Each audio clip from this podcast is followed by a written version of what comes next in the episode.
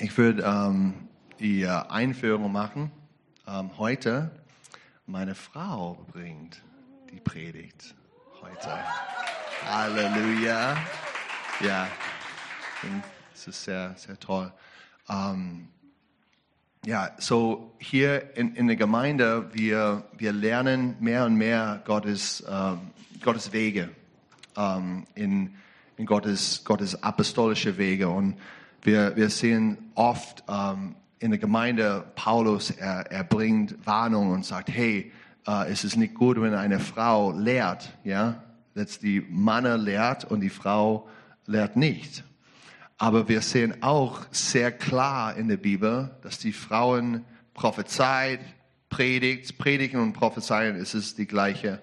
Und, äh, und macht ihre Dienst in Unterordnung.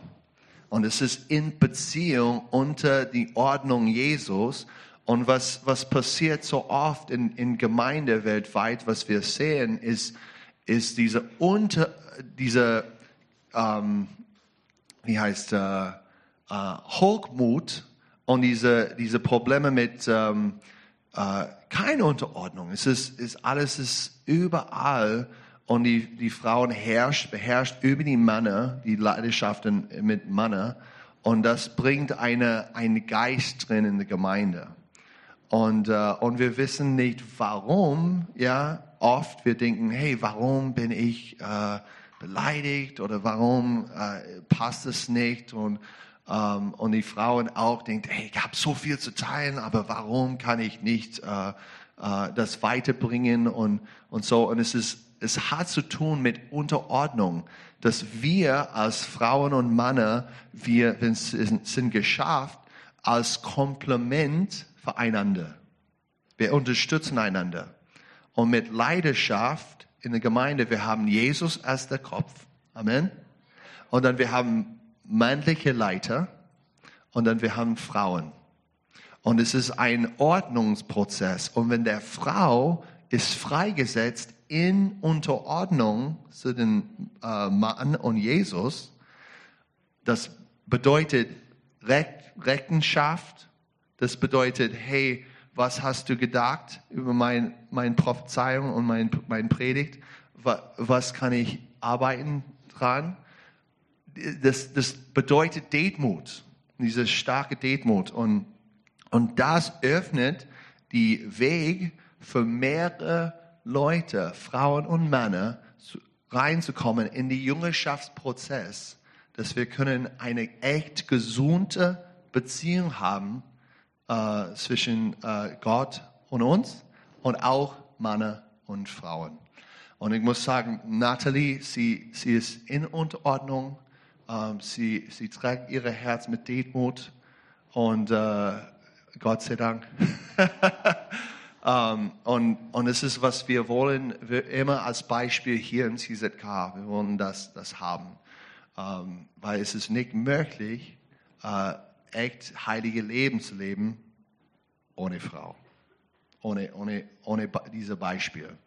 Und auch mit uh, gleichzeitig ist es nicht möglich, uh, ohne die Führung und Leidenschaft von, von Männern. Weil Gott hat uns geschaffen für sowas. Und das ist, wo die Fruchtbarkeit kommt. Okay? Das ist, das ist wann, wann Gott bringt geistliche Frucht, wenn wir haben diese Einheit zusammen. Und ähm, so, Natalie, sie predigt heute an den schönen Weg. Okay? Und vor ein paar Wochen, ich habe es gepredigt, wir zusammen, was sie übersetzt. Ähm, wir sind ein Team. Und äh, ich habe es gepredigt über die schmale Weg. Okay? Und sie wird mehr und mehr äh, Sachen erklären und, und ähm, zeigen durch Gottes Wort über die Schönheit von diesem Weg. So, ja, macht euer Herz vorbereitet für das. Ähm, sie, sie teilt äh, Edelstein immer, wenn sie spricht. Halleluja. Lass uns beten. Oh, danke, Jesus, für deine deine Gegenwart, Gott. Wir, wir segnen dich, Gott, und wir danken dir, Gott, für, für dein heiliges Wort. Und ich bete, Gott, dass, dass du ja, wirklich kommt und äh, begegnet uns, macht uns vorbereitet äh, für was du hast. Und danke Gott für Natalie. Segen sie, Gott, mit, mit alles, was du hast. Und Heiliger Geist, ja, wie immer, helf uns. Halleluja. Amen.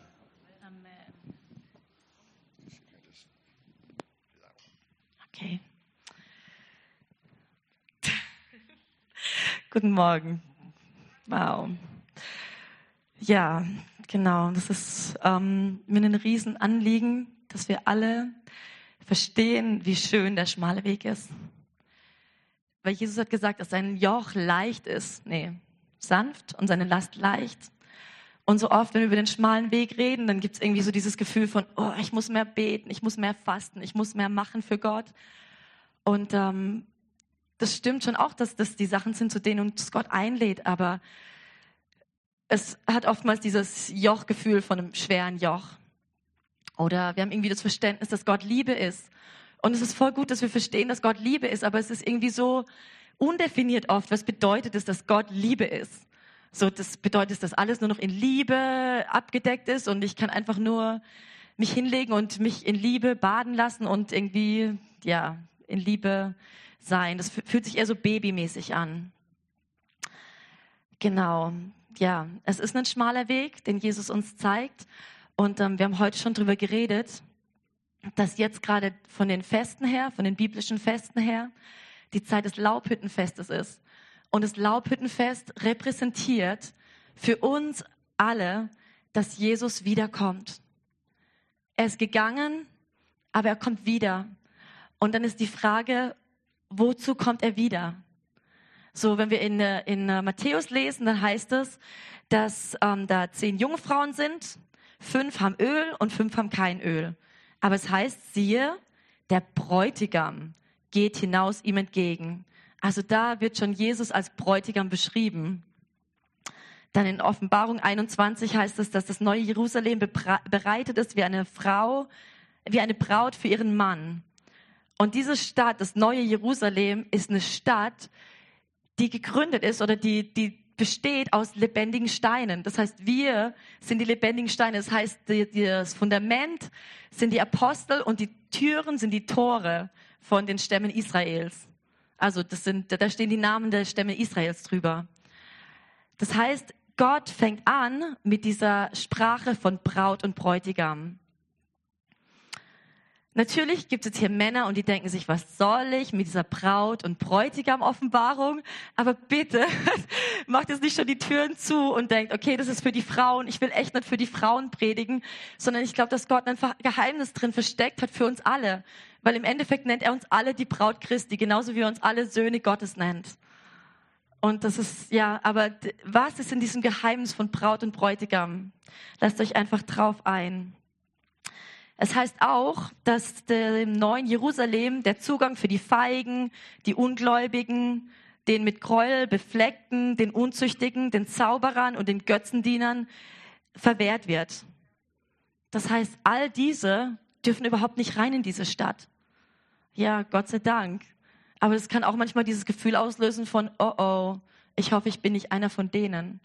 Und wie können wir dahin kommen, dass wir verstehen, dass wir tatsächlich den Zugang haben und dass wir in einer Beziehung sind, dass selbst wenn wir fallen, dass Gott trotzdem die Wege unseres Herzens sieht und unsere Seele kennt. Ich möchte euch auf eine Reise nehmen durch das Hohelied. Das ist für mich das Buch in der Bibel, wo am besten beschrieben wird, wie Jesus uns auf die Reise nimmt, ihm nachzufolgen. Und es gilt, wie gesagt, für Frauen und für Männer. Also ihr seid jetzt heute einfach alle Braut im Sinne von eins sein mit Jesus, nah sein mit Jesus. Denn ich denke, man kann im Hohelied das Evangelium erkennen. Also, in diesem Liebeslied Hohelied lädt Jesus uns ein in eine Liebesbeziehung. Wenn wir Johannes 14 bis 17 lesen, und Johannes ist wahrscheinlich das allerbeste Beispiel von jemandem, der sich verhält wie eine Braut. Alles, was Johannes sich wünscht, ist nah zu sein. Alles, wonach er sich sehnt, ist ganz nah zu sein. Er will an Jesus Brust lehnen. er sagt selber von sich, der Jünger, den Jesus liebt. Und Johannes repräsentiert für mich in der Bibel mit unter anderem mit David, so diese Personen, die wissen, was es bedeutet, ganz nah zu sein bei Jesus. Ja, jetzt würde ich mal kurz Johannes 17, 24 lesen. In Johannes 17, Vers 24 drückt Jesus seine Sehnsucht zu uns aus.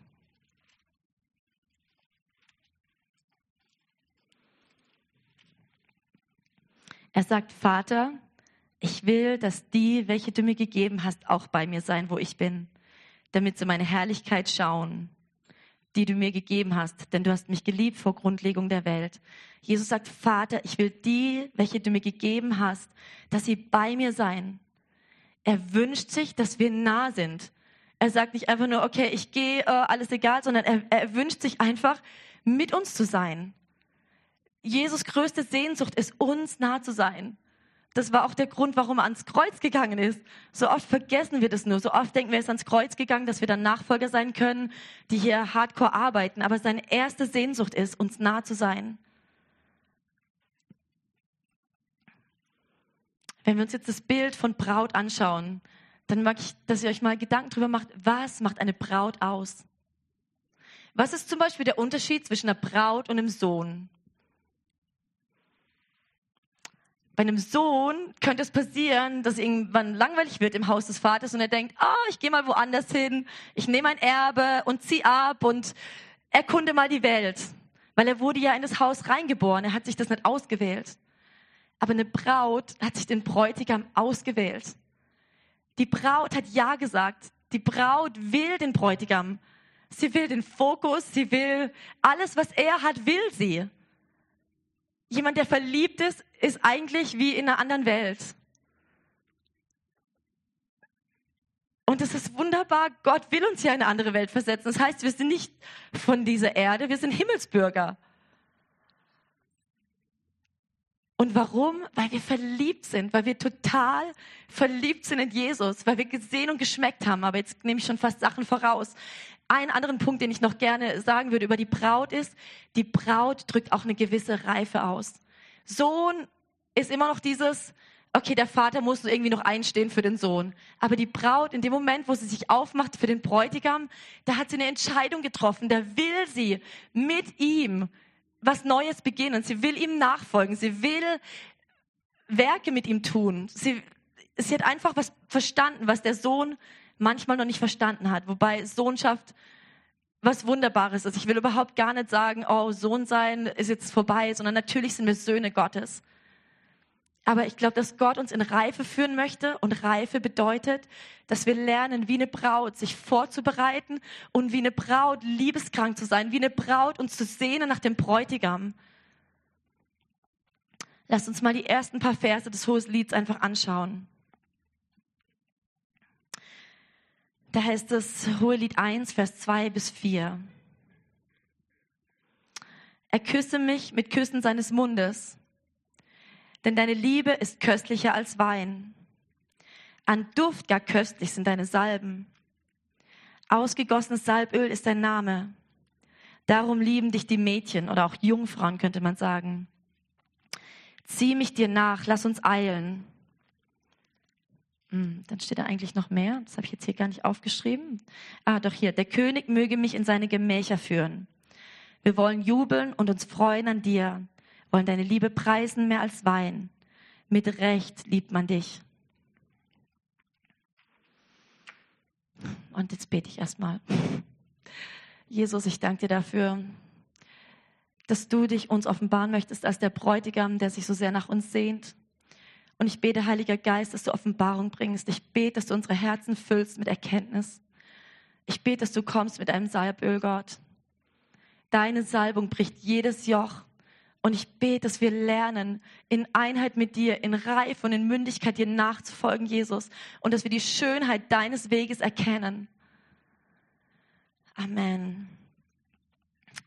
Ich würde so weit gehen, zu sagen, dass dieser Moment, wo die Braut sagt, er küsse mich mit Küssen seines Mundes, denn deine Liebe ist köstlicher als Wein, dass das der Moment von einer wahren Wiedergeburt ist. Eine wahre Wiedergeburt bedeutet, dass wir Jesus begegnet sind. Es bedeutet, dass wir wachgeküsst wurden. So wie in Hollywood, in den tollsten Filmen, die jeder anschaut. Da ist die Prinzessin und der Prinz kommt und küsst sie wach. Und das ist, das ist genau das, was Jesus machen möchte. Er möchte uns wachküssen. Er hat sich eigentlich nie was anderes ausgedacht.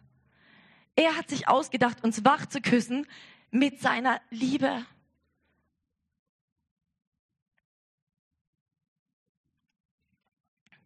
Und in dem Moment, wo er uns küsst, spricht er uns zu.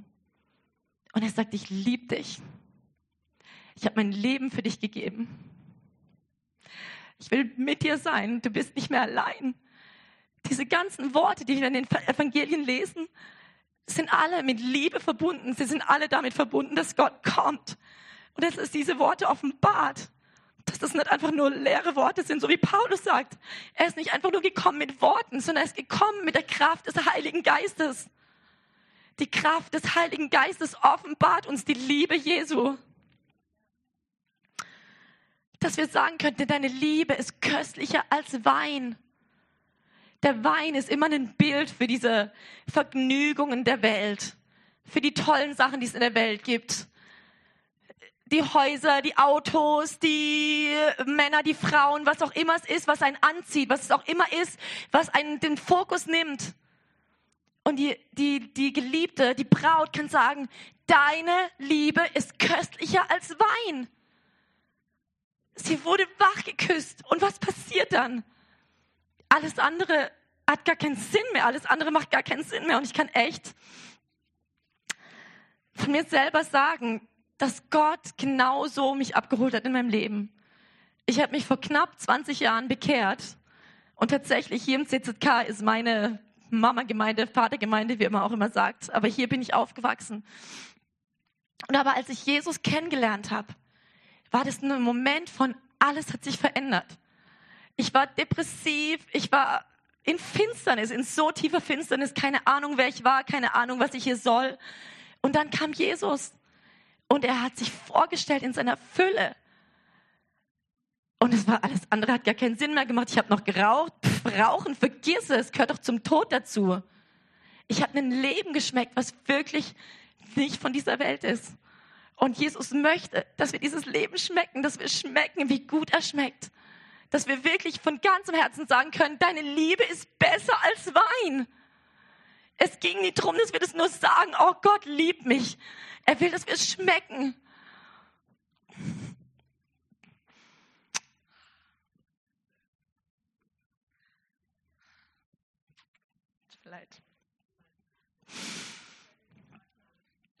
Wenn Gott uns einlädt, dann nehmen wir wirklich den Ausgang von der Welt der Finsternis und den Eingang in sein Königreich. Und ich glaube, wir müssen einfach echt lernen, dass wir diese ganzen Worte nicht einfach nur benutzen, sondern dass diese Worte Gewicht bekommen. Was bedeutet das Gottes Königreich?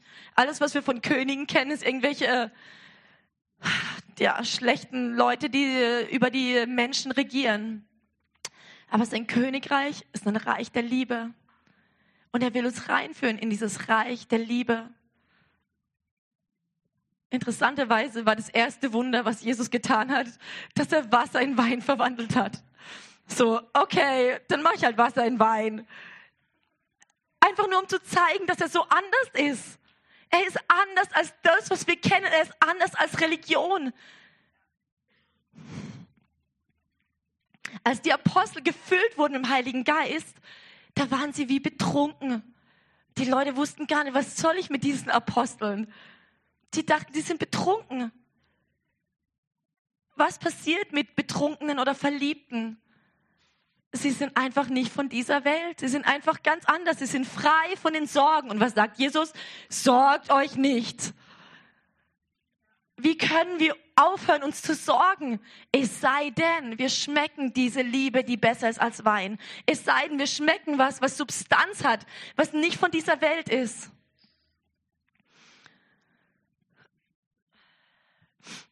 Lasst uns in Hohelied ähm, 3 gehen, 1 Vers 3. An Duft gar köstlich sind deine Salben. Ausgegossenes Salböl ist dein Name.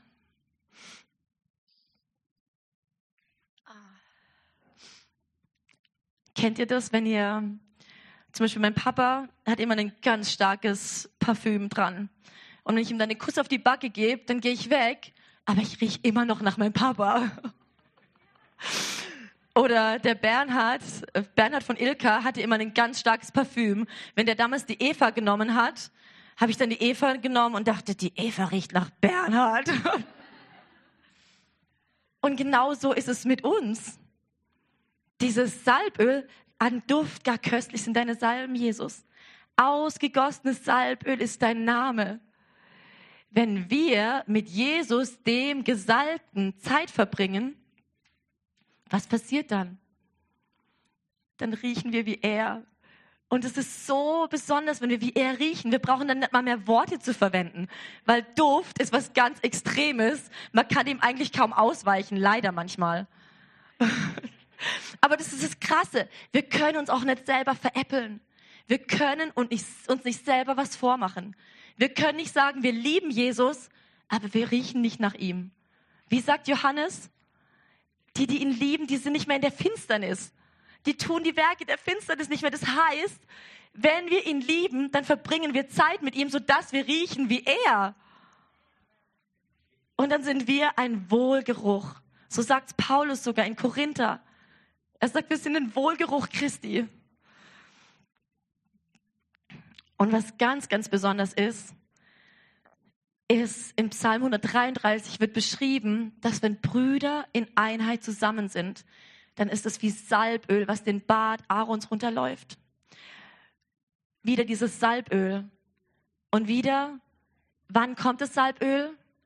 Da, wo Liebe ist. Da, wo die Liebe Christi offenbart wird. Wenn wir seine Liebe tragen, dann sind wir wirklich in seinem Namen zusammen. Wenn wir nur zehnmal sagen, in Jesu Namen und in Jesu Namen und in Jesu Namen, bedeutet es noch lange nicht, dass wir Liebe haben.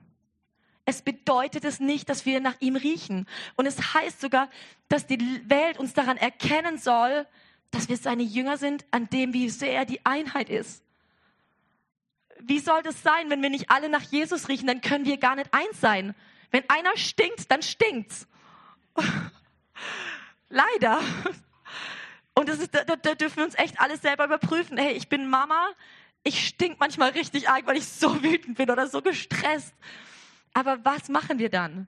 Was machen wir, wenn wir merken, dass unser Geruch nicht mehr Wohlgeruch ist?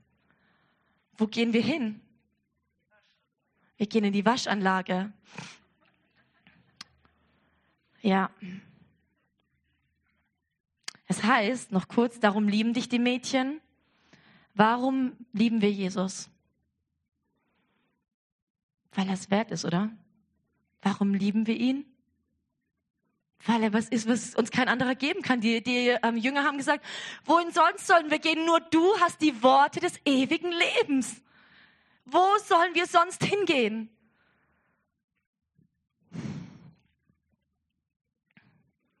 Gott sagt auch, siehet und schmecket, wie gut der Herr ist.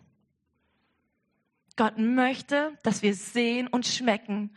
Und es gibt keinen Weg um das drumherum. Es sei denn, wir nehmen uns die Zeit zu sehen und zu schmecken.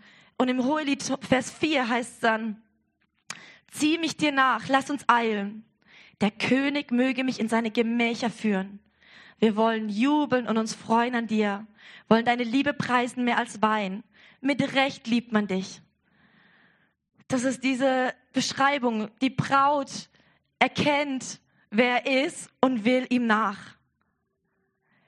Jetzt ist es natürlich auch wieder diese Brautsprache, dieses, oh komm, ich will in deine Gemächer, in dein Hochzeitsgemach. Ich will mich an dir freuen. Aber diese Sprache wird ganz oft verwendet in der Bibel. David zum Beispiel kennt diese Sprache sehr gut. David ist der, der einfach erkannt hat, was es bedeutet, Gott zu nahen, sich Gott zu nahen. Und da heißt es im Psalm 91, wer im Schutz oder im Versteck, im Englisch sagt man Secret Place, da ist so ein Ort, der ist versteckt, aber wer sich da aufhält, der ist sicher. In Psalm 27 sagt David, eins habe ich erbeten vom Herrn. Danach trachte ich, zu wohnen im Hause des Herrn alle Tage meines Lebens. Da redet David davon, hier auf der Erde, dass er alle Tage seines Lebens im Hause des Herrn leben möchte. Das Haus des Herrn ist eigentlich der Tempel und den Tempel gab es noch nicht mal auf der Erde. Was hat David erkannt? Er hat erkannt, dass er Zugang hat zum Haus des Herrn. Er kann reingehen in das Haus des Herrn alle Tage meines Lebens. Und dann, was will er da machen? Um anzuschauen die Freundlichkeit des Herrn und nachzudenken in seinem Tempel.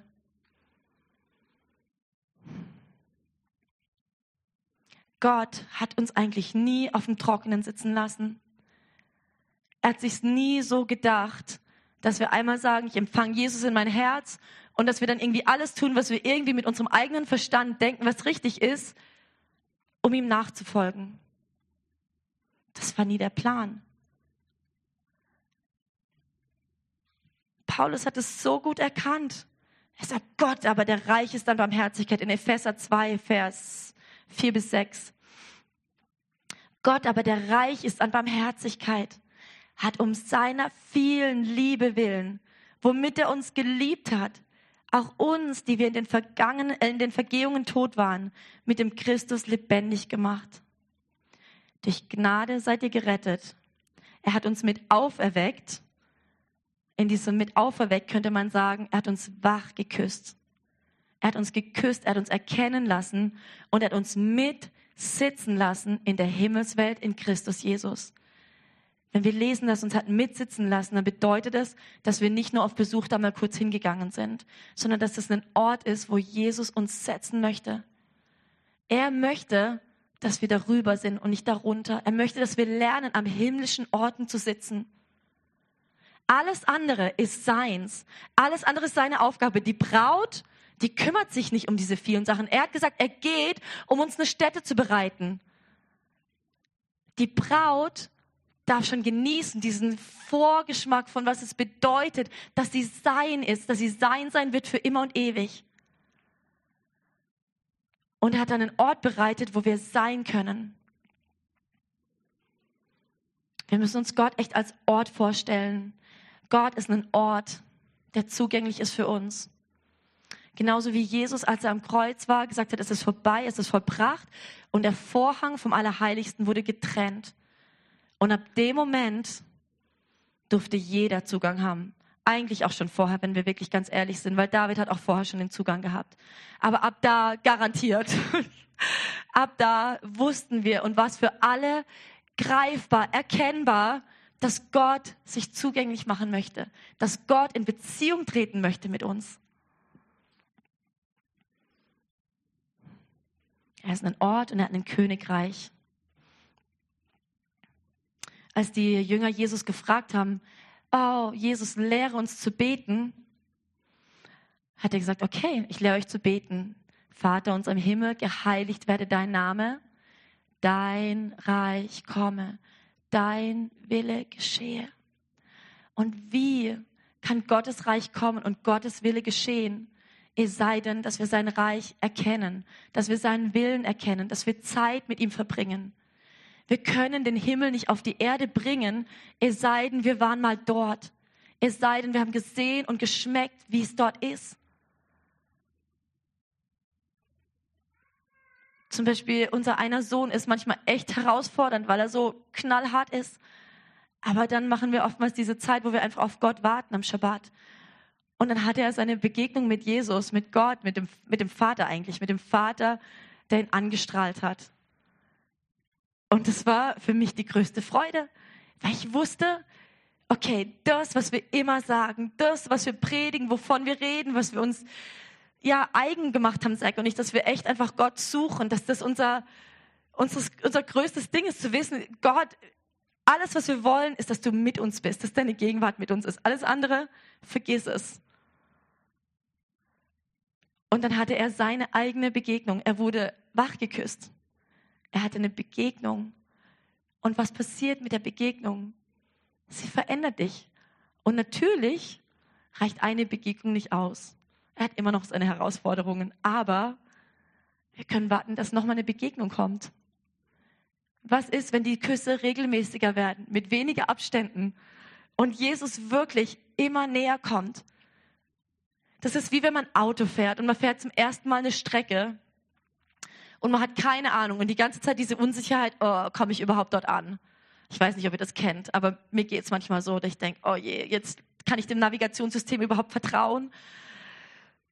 Und Gott sei Dank ist unser himmlisches Navigationssystem perfekt und es ist der Heilige Geist, den Jesus uns gegeben hat als Down Payment, als Anzahlung sozusagen, als Versprechung. Hier, du bist auf jeden Fall mein, weil ich gebe dir meinen Geist.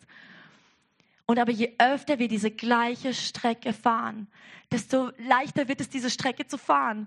Desto leichter ist es zu wissen, ich komme auf jeden Fall dort an. Und wenn wir diesen Weg beschreiten, dass wir sagen, Jesus, küss mich. Küss mich mit deinem Wort. Und wir warten. Natürlich wird Jesus kommen und uns küssen, wenn wir warten. Und natürlich werden wir seinen Geruch riechen, wenn er nahe kommt. Und je öfter wir das tun, desto mehr wird es normal.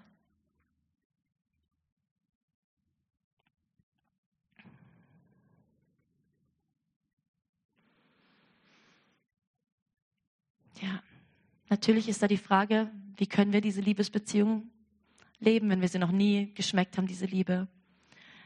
Aber ich glaube, dass eine Zeit ist, wo Gott, wie er eigentlich immer machen möchte, seinen Geist ausgießen möchte. Das heißt im Psalm 23, dass er unser Haupt mit Öl salbt. Er möchte uns seine Salbung geben. Er hat uns nie gedacht, er hat sich nie gedacht, dass wir uns hier abmühen ohne Salbung. Deshalb hat er uns den Heiligen Geist gegeben. Das ist die Salbung. Und dann, was passiert, wenn wir die Salbung haben? dann fließt unser Becher über. Und Gott möchte, dass wir genauso sind wie er. Er möchte, dass unser Becher überfließt. Sie sagt, die Braut sagt, und dann werden wir jubeln und uns an dir freuen. Aber das ist so schwer zu jubeln und uns an Gott zu freuen ohne Gott.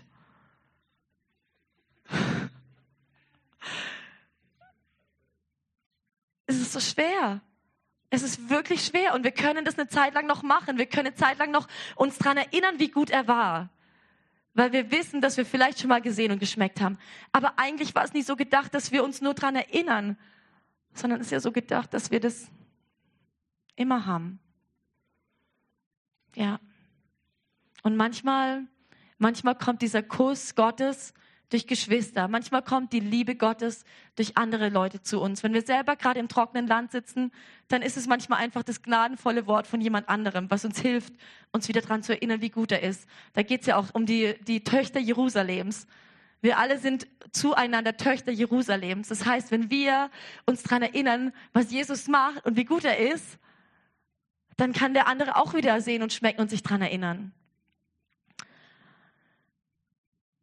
Ja, jetzt kriegt ihr noch eine Bibelstelle von mir, die auch mich überführt, weil ich habe sehr viel gesehen und geschmeckt. Ich habe sehr viel von Gottes Liebe gesehen und geschmeckt. Und dennoch bin ich nicht immer der Wohlgeruch, der ich gern wäre. Und ich glaube, so geht es uns allen, dass eigentlich am allerschlimmsten ist, wenn man ganz viel gesehen und ganz viel geschmeckt hat wenn man dann nicht mehr der Wohlgeruch ist und den nicht mehr hat, ist es noch viel schlimmer. Die, die Braut sagt, ich bin liebeskrank. Ich bin krank vor Liebe. Ich bin nicht mehr ganz klar im Kopf, weil ich bin so krank vor Liebe. Ich, ich brauche dich. Und das ist so gut, dass das hohe Lied uns eine Sprache gibt, wo wir manchmal gar nicht ausdrücken könnten, wie wir uns eigentlich fühlen. Und ähm, in Offenbarung 2, Vers 2 bis 5 geht es genau darum. Da sagt der Engel, ich kenne deine Werke und deine Mühe und dein Ausharren und dass du das Böse nicht ertragen kannst.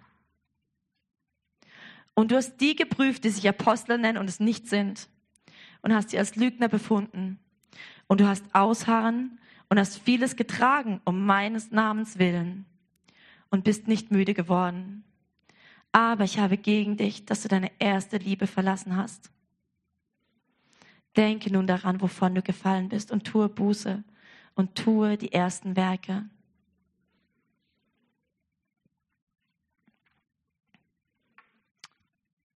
Vielleicht können wir uns einfach eine Zeit nehmen. Eine Zeit vor Gott zu kommen. Eine Zeit für die, die sagen, dass sie eigentlich noch nie wach geküsst wurden von Jesus. Die, die sagen, ich habe noch nie gesehen und geschmeckt, wie gut Jesus ist. Aus meinem Herzen kam nie dieses Wow, Jesus, du bist wunderschön. Wenn ihr das noch nie gesehen und geschmeckt habt und noch nie diesen überfließenden Becher gespürt habt, dieses Wow, ich habe Gott so tief und stark erlebt, mein ganzes Sein ist verändert, mein ganzes Sein ist erfüllt, dann könnt ihr euch jetzt eine Zeit nehmen. Ihr könnt entweder nach hier vorne kommen, wir können mit euch und für euch beten, dass Gott das macht mit euch. Oder ihr könnt auch einfach nur an eurem Platz sein und sagen, Jesus, küss mich. Küss mich mit deiner Liebe. Und dann mag ich auch die einladen, die sagen, hey, ich bin jetzt schon lange mit Gott unterwegs, aber ich funktioniere nur noch. Ich habe eigentlich keine Liebe, weder für mich selber, noch meinen Nächsten, noch für Gott. Ich bin erkaltet. Ich habe kein Öl. Ich habe keine Zeit mit dem Gesalbten verbracht. Das heißt, mein Öl ist alle. Und das Gleichnis heißt, es gibt die Jungfrauen, die kein Öl haben. Und ich will nicht, dass irgendjemand von uns kein Öl hat. Weil je mehr Öl wir haben, desto mehr können wir überfließen. Wenn wir Öl haben, dann fließen wir über in die komplette Stadt. Aber nicht nur, weil wir die Werke tun, weil wir das Böse hassen. Wir leben in einer Zeit, wo es so leicht ist, das Böse zu hassen, weil wir sehen, dass es böse ist. Aber wir brauchen die Liebe. Wenn wir diese Liebe, die stärker ist als der Tod, nicht haben, haben wir eigentlich nichts. Dann haben wir nichts zu bieten.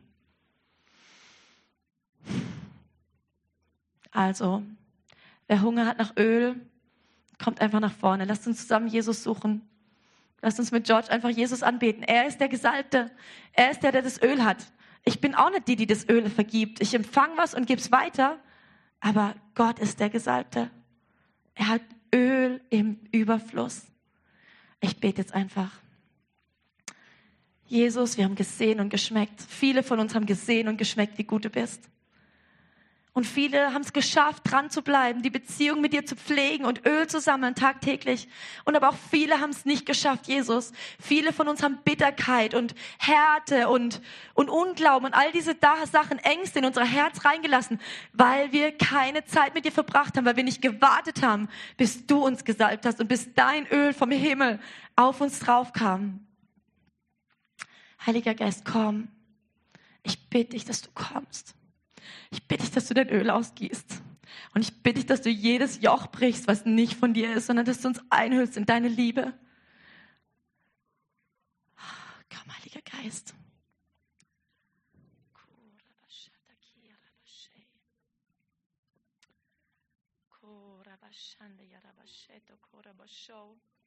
Numara la yasheto ko. Ko.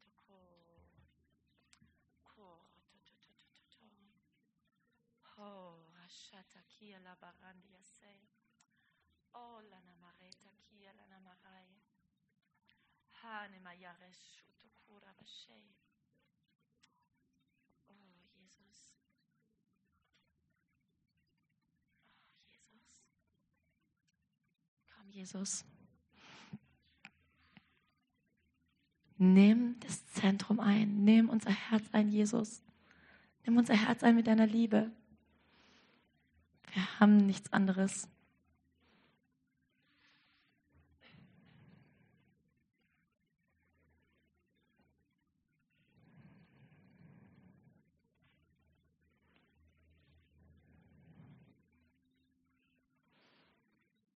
Hm.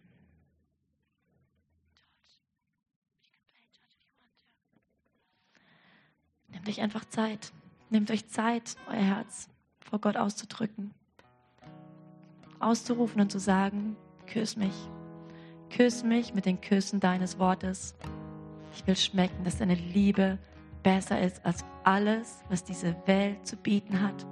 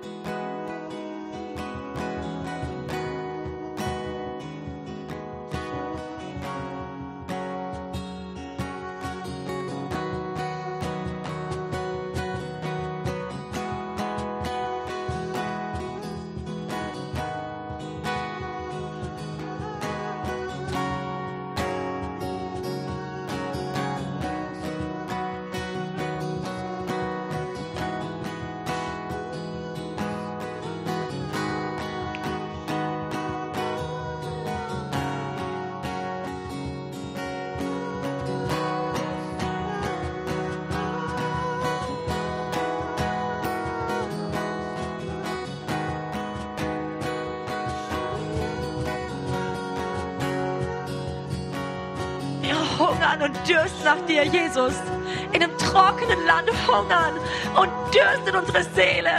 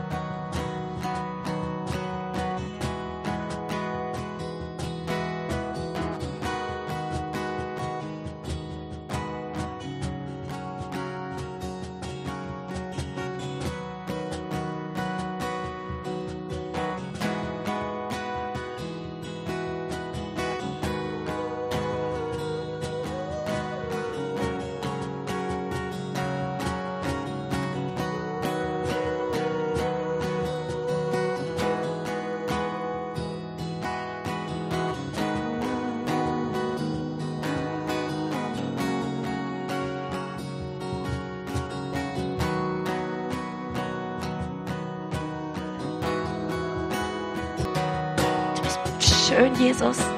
Du bist so schön. Ah, Du nennst uns deine Braut. Wir wollen es echt empfangen, dass du uns als deine Braut bezeichnest. Und ich bete, Jesus, dass du uns hilfst, diesen Weg mit dir zu gehen, durch die Höhen, durch die Tiefen, in der Realität, dass wir deine Braut sind, dass wir was vorbereiten, dass wir zusammen auf was zugehen, dass wir nicht einfach nur existieren hier, sondern dass wir eine Mission haben mit dir zusammen, dass eine Vorbereitung ist auf das Hochzeitsfest, dass du mitten unter uns sein wirst in aller Fülle. Erinner uns dran, Heiliger Geist. Erinner uns dran, wie schön Jesus ist. Erinner uns dran, wie geliebt wir sind. Erinner uns dran, jeden Tag, dass wir eine Einladung auszuteilen haben an Leute. Das ist eine Einladung in den Königreich. Halleluja, dein Königreich, dein Reich komme, dein Wille geschehe, wie im Himmel, so auf Erden.